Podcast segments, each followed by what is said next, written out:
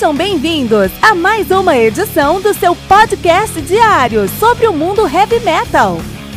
Esse é o Metal Mantra, o podcast do metal sagrado. Lembrando que você pode nos mandar suas perguntas, sugestões, críticas, correções, elogios ou quaisquer outros comentários no nosso e-mail metalmantrapodcast@gmail.com.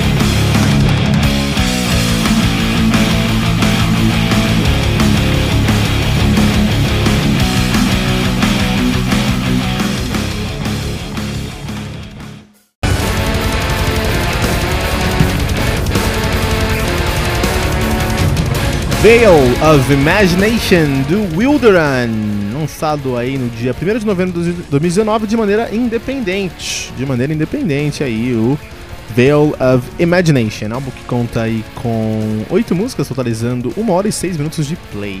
Wilderan, que é uma banda de symphonic progressive folk metal e também de melodic death metal de Boston, Massachusetts aí de, é, nativa desde 2008, né, cara? Então os caras começaram seu trabalho lá em 2008, mas de verdade a banda começou a rodar aí em 2012.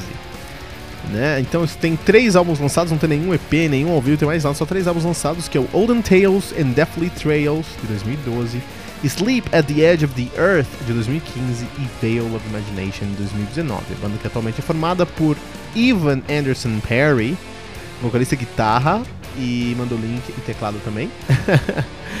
Daniel Miller no baixo, no dulcimer e no back vocal. Jonathan Tichy na bateria, no vocal, back vocal também. Wayne Ingram na, no violão e no back vocal e no teclado, nas orquestrações e na guitarra também. E Joe Gettler na guitarra. Olha aí, cara. Então uma galera que a gente não viu em outros lugares, os caras só tocam no Winter, no Winter Run. Toca outras bandas de menor, menor expressão, na verdade, né? Mas Wilderan, Wilderan, né? Wilderan, né? Falando Wilderan. Nome de gente. Aqui no Brasil, com certeza tem alguém chamado Wilderan, né, cara? Uh, muito interessante, vamos falar sobre o som desses caras. Escuta isso aqui, primeiro, antes de tudo.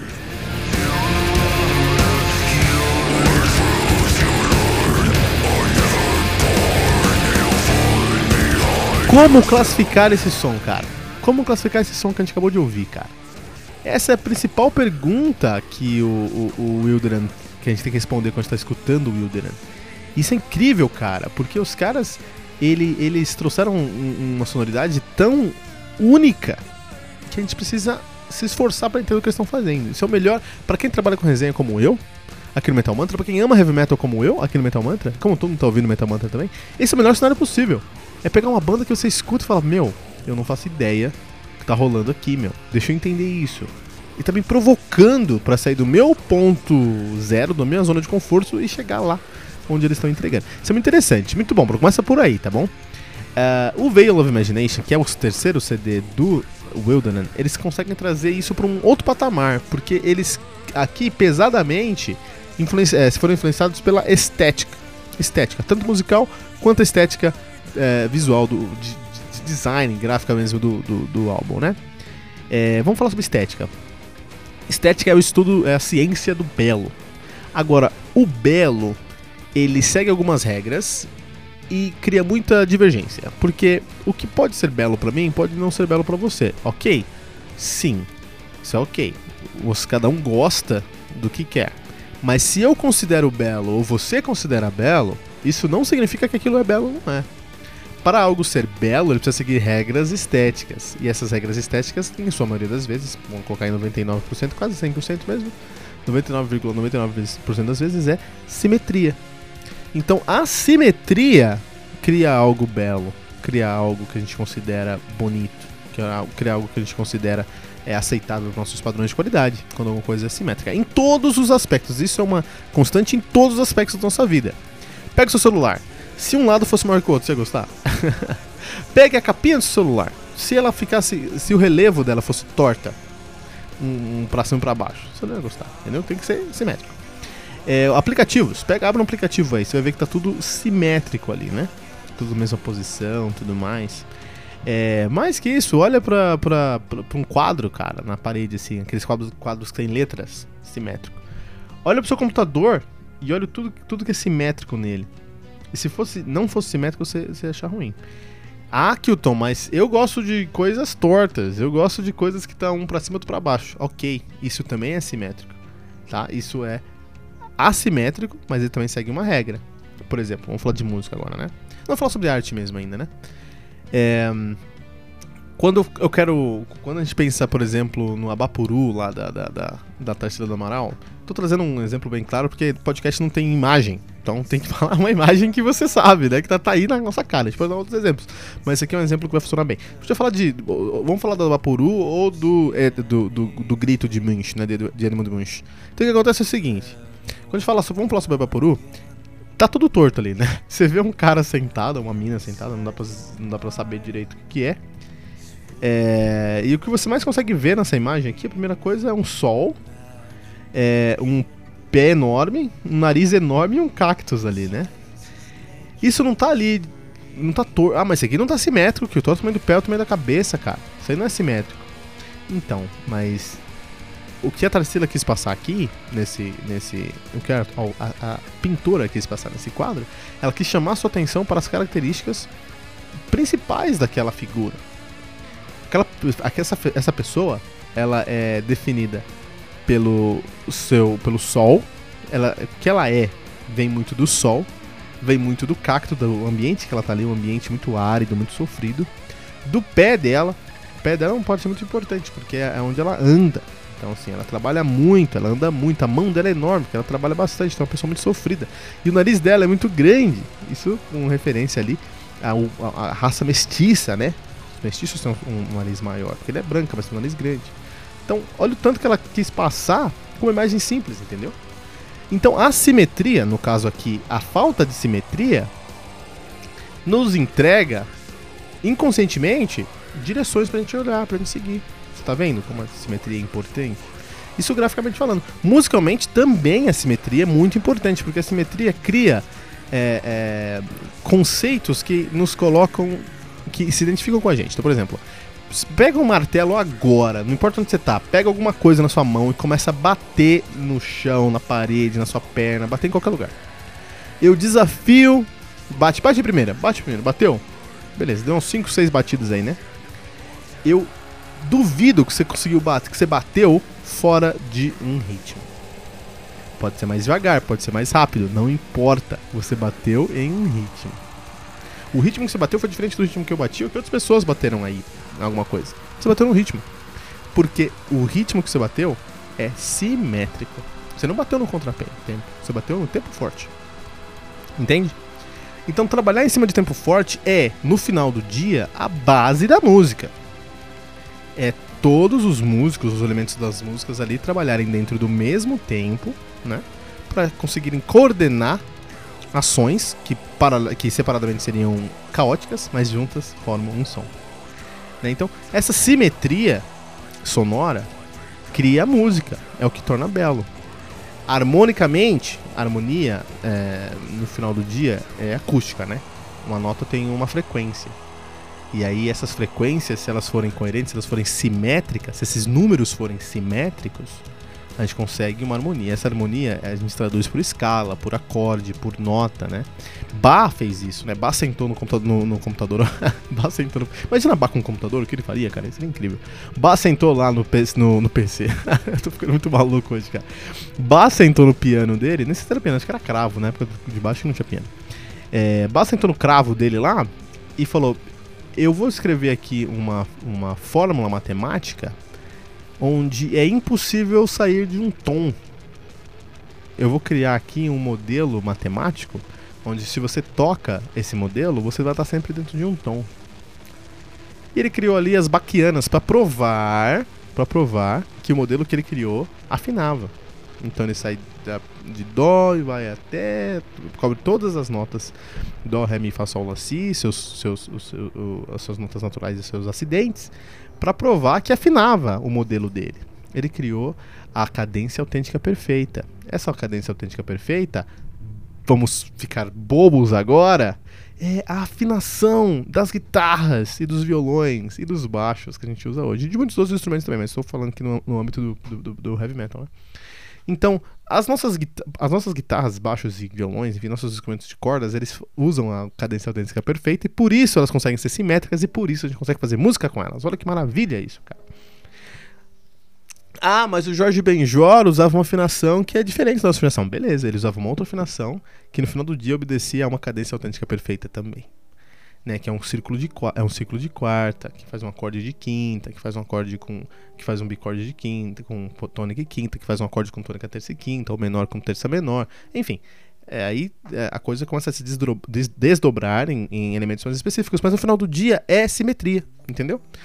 Até algumas bandas, muitas bandas na verdade, especialmente no prog metal, eles fazem questão de tirar os elementos simétricos da música para tirar o seu senso de simétrico, para te gerar um desconforto e isso trazer a parte da música deles, né? Está muito próximo do, do, do, do progressivo. Symphonics faz isso o dia inteiro, né? Na verdade. E o Wilderan, ele pega essa simetria, que na verdade é estética. Estética é o estudo da simetria, estudo do belo, né? E eles alinham a simetria musical deles com a simetria da parte gráfica deles com a simetria do conceito que eles querem passar nesse álbum. E isso é impressionante. É impressionante como os caras fizeram isso. A gente olha, vamos olhar a capa do Veil of Imagination. Se a gente olha a capa do Veil of Imagination, que capa linda. Até não, não, não, é, por acaso foi feita com uma, uma estética de pintura, né? É quase um, um, um é uma mistura. Isso com certeza eu posso afirmar aqui para essa capa. A capa vai estar aí no nosso no nosso, no nosso capa do episódio também, né? Essa capa aqui, ela é uma simbiose simétrica, assim, entre um expressionismo alemão e um impressionismo francês. Que, Tom, mas o que você está falando? Ó, tem essas rosas aqui, ó. Essas rosas têm uma incidência, uma incidência do luz do sol muito forte. Incidência de luz do sol é renascentismo, que é o é, impressionismo, a impressão do sol nascente de Monet, né? Impressionismo é, francês. Mas também aqui a base dessa árvore ela é totalmente indefinida e ela se mescla em alguns pontos com uma fumaça e tem uma formiga lá em cima. Isso aqui é o expressionismo alemão, onde a, o sentimento é muito mais importante do que a forma que está na tela. Tudo isso num campo verde, mostrando que o que o que tá em, um, um, campo impressionista, porque você consegue ver todos os, os elementos da luz aqui, né? Mas um céu expressionista aqui, né? Onde as nuvens formam ali um, um, um, um sentimento de, de, de, de, prosseguir, um sentimento de, de proceedings no final do dia, né? Essa capa tem uma mensagem, tem um conceito. E sabe o que, que tem no, no, no álbum? O mesmo conceito, por exemplo, uma das músicas mais importantes do álbum é a que fecha a música, que fecha o álbum de 11 minutos, que é When the Fire and the Rose Were One. E na capa tem alguns momentos onde a rosa e o fogo eram um, cara.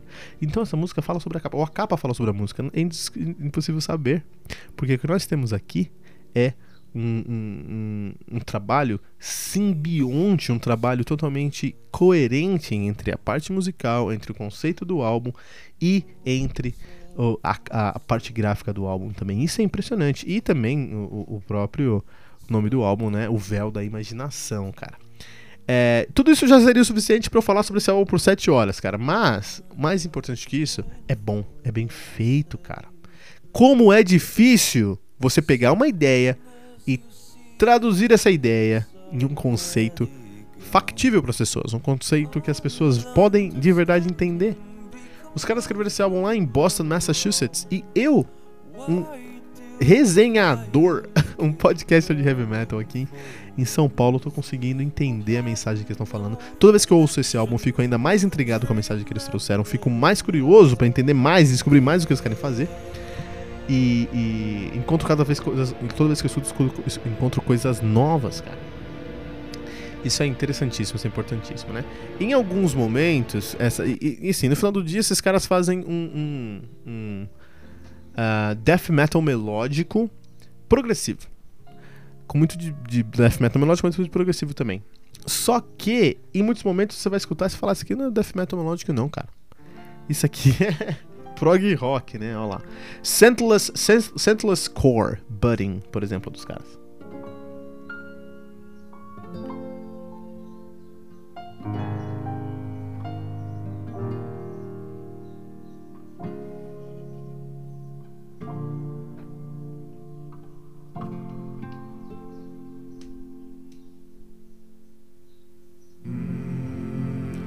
Então, assim, cara, num ano que o Opeth lançou um álbum legal, não excelente, legal, o Yildran veio e lançou o Veil of Imagination, que é cotado aí na boca miúda nas listas da internet como o melhor álbum de 2019 até então.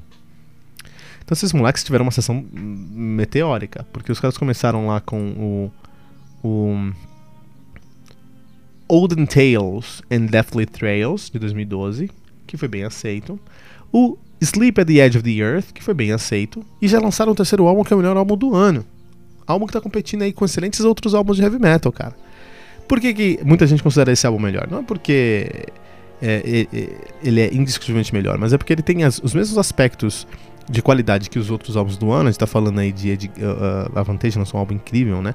O próprio é, uh, Opeth lançou um álbum incrível também esse ano, e muitas outras pessoas fizeram um álbum incrível esse ano aí. Mas é, a profundidade que eles trouxeram nesse álbum aqui supera desses caras aqui, né?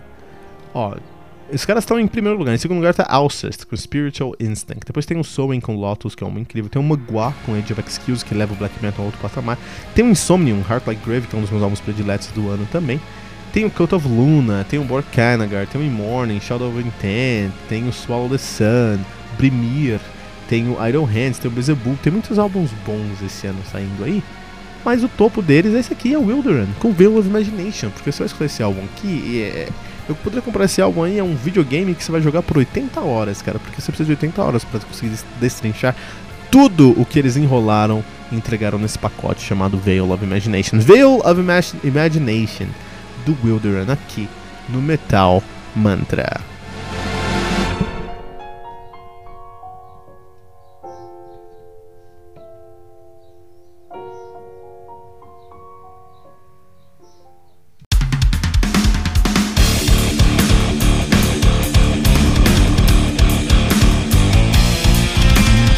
Você ouviu mais uma edição Metal Mantra, o podcast do Metal Sagrado. Apresentação: Kilton Fernandes. Não deixe de compartilhar a palavra do metal compartilhando esse episódio, usando a hashtag Metal Mantra.